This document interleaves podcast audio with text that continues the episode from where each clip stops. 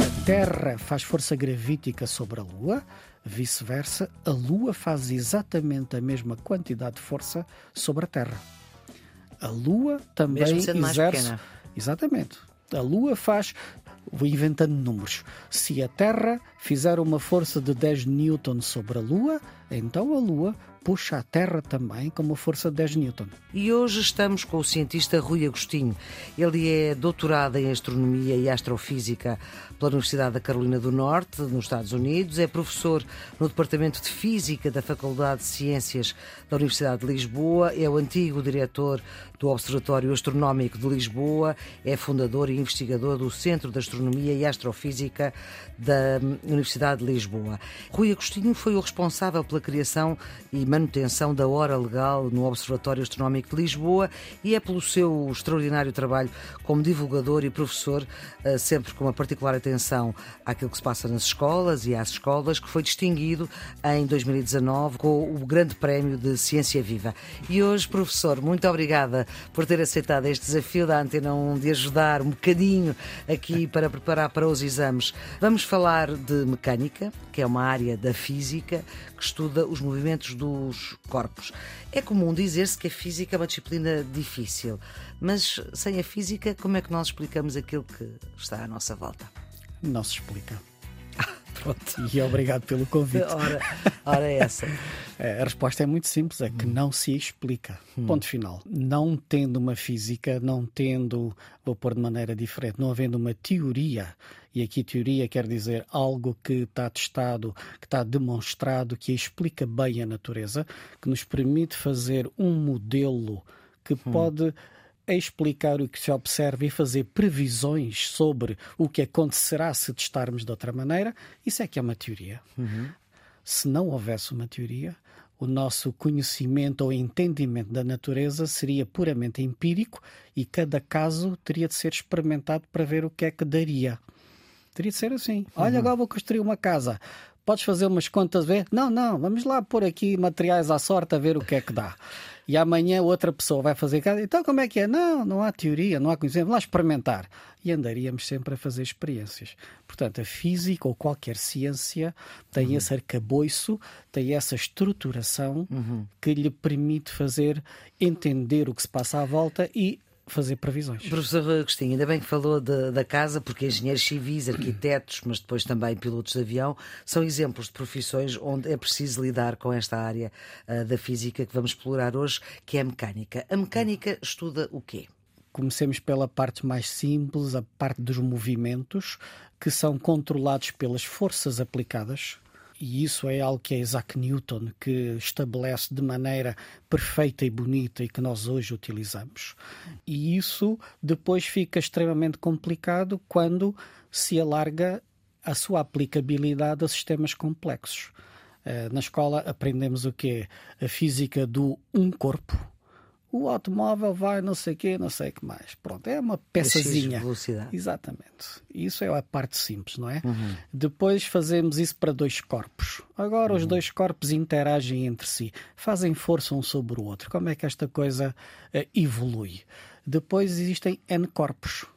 E aí torna-se as equações muito complexas e às duas por três isso pode derivar para sistemas de milhões e bilhões de partículas infinitesimais e pode-se fazer um tratamento de termodinâmica aos sistemas. Mas, voltando à mecânica mais simples, depois divide os movimentos em duas grandes classes. Aquilo que é apenas a translação, que é o andar em frente, um objeto, um automóvel, em princípio andará apenas em frente numa direção. A segunda parte do movimento é se ele tiver rotação sobre um seu eixo, sobre si próprio, seja virar qual à for o direita, eixo. virar à esquerda. Exatamente. Portanto, tem que olhar agora para o objeto e dizer "E- este objeto ao longo do tempo está a rodar sobre o seu eixo. O caso mais simples é pensarmos na Terra. A Terra tem um eixo de rotação e vai rodando sobre o seu eixo. E a física do movimento de rotação implica outras grandezas que não aparecem no movimento de translação. E é preciso estudar o movimento de rotação segundo outras leis. Também há leis de conservação. Voltando aos engenheiros, porque fez a Sim. pergunta diretamente, Sim. os arquitetos e o piloto de avião. Sim. Repare que engenheiros e arquitetos tratam de uma mecânica que é estática, o equilíbrio estático. Nós queremos que um prédio, uma estrutura qualquer, esteja parada e aguente com o peso das máquinas ou das pessoas que estão lá dentro.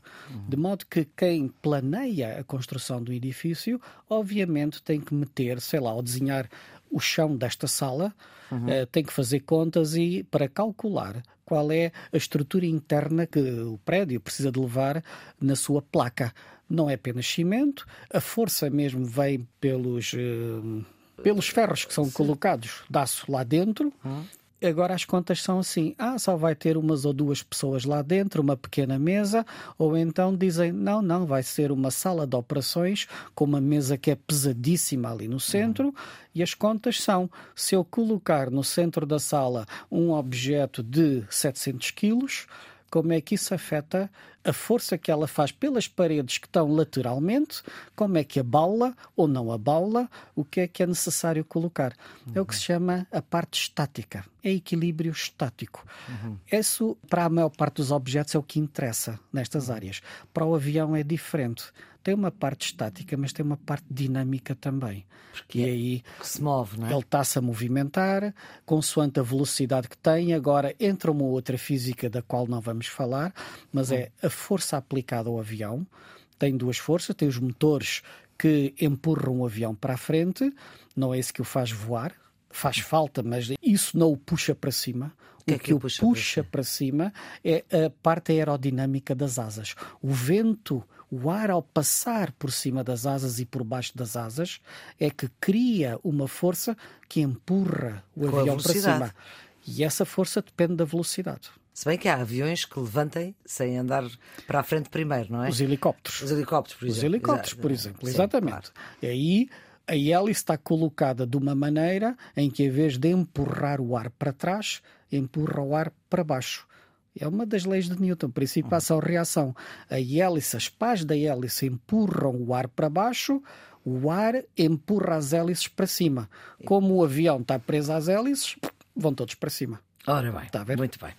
E quais são as eh, interações fundamentais que nós temos com a mecânica na natureza?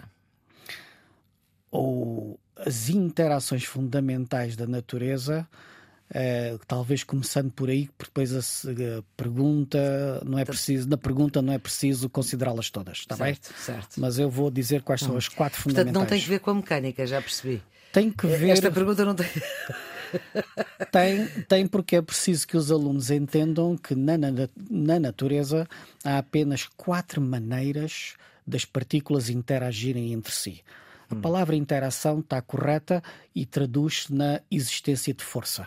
Se a partícula A interage com a partícula B, isso quer dizer que a partícula A faz força sobre a partícula B. E as leis de Esta Newton... interação é sempre força. É sempre força. Não, é, é sempre, não há não, mais nada. Não há mais nada, é só é força. Só força. Uhum. É só força. É, terceira lei de Newton eh, uhum. mostra aquilo que acontece na natureza: é que se a partícula A puxa ou empurra a partícula B, a partícula B faz exatamente a mesma coisa na partícula A. Se A empurra B, B empurra A. Dê-me lá um exemplo da natureza. Se A puxa B, o B puxa o A. Portanto, esta é a terceira lei de Newton, não é? Uhum. é dar um exemplo. Sei lá, porque é que a Lua não se vai embora? Porque está puxada pela Terra? O que é que lá está preso a puxá-la? É um fio? É um arame? É não é de coisa? certeza. É, é magia? Não, é o quê? É uma influência. E agora pus isto propositadamente. A influência é uma palavra que na ciência tem que ser riscada completamente, totalmente tirada. Porquê? Porque é extremamente ambígua. Influência serve para tudo. E nós, na ciência, precisamos ter vocabulário exato, e que então... não esteja ambíguo quando é pronunciado. Portanto, e então qual é que é o vocabulário certo? A Terra que faz uma força sobre a Lua é a força gravítica, é uma das quatro interações fundamentais da natureza. A Terra faz força gravítica sobre a Lua, vice-versa, a Lua faz exatamente a mesma quantidade de força sobre a Terra. A Lua também exerce. Mais Exatamente. A Lua faz vou inventando números. Se a Terra fizer uma força de 10 newton sobre a Lua, então a Lua puxa a Terra também com uma força de 10 newton. Uhum. Neste caso, eh, qual é a diferença destas duas forças? Em valor, tem exatamente o mesmo valor, porém, uma está é uma força que está aplicada na Lua, é a Terra, a ação da Terra sobre a Lua é uma força aplicada na Lua. Vice-versa, a Lua aplica na Terra uma força também de 10 newtons que puxa a Terra para si.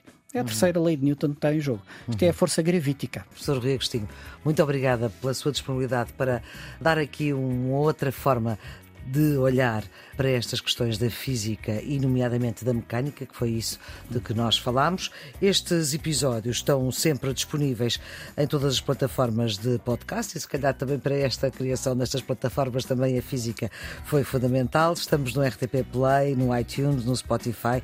Este Serviço Público Bloco Notas tem a produção editorial de Ana Fernandes, os cuidados técnicos de João Carrasco.